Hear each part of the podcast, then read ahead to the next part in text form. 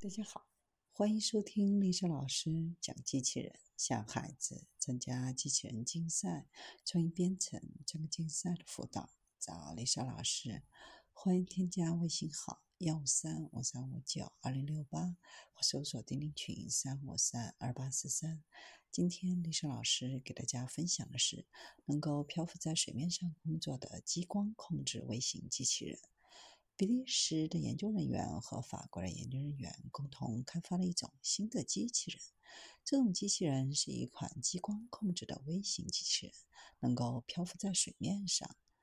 实验室以前是专门研究运输现象和流体界面，而法国的实验室是专门研究微型机器人。这种机器人可在水面上工作，配备了红外激光能够加热空气和水的界面，触发热毛细管流。机器人领域尚未完全探索水与空气之间的界面，而该机器人通过结合界面现象与机器人技术来发挥作用。研究人员能够利用此流程受控的方式来置换浮动的组件。大多数电子设备的尺寸在缩小并变得越来越小。这种现象背后没有确凿的有，可能是因为人们使用的设备比以前更多，为了便于携带，要求设备更小。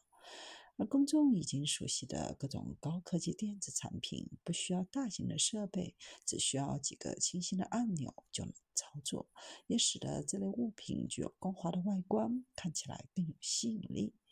为了进行小的易碎的部件的处理和组装，就诞生了一个微型组装的领域。该领域是应用物理学和控制工程两个领域的结合。在协助颗粒的自组装方面，这个机器人被证明是非常有用的。这可能是朝着空气水界面进行微制造的又一个进步。过去几十年来，科学和机器人技术的世界发生了巨大的增长和发展。这些领域的创新和发现对于人类而言非常的重要，并对人们有很大的帮助。机器人各种形状和大小更容易在人类难以到达的区域中导航。人类也越来越习惯于机器人，并开始信任它们。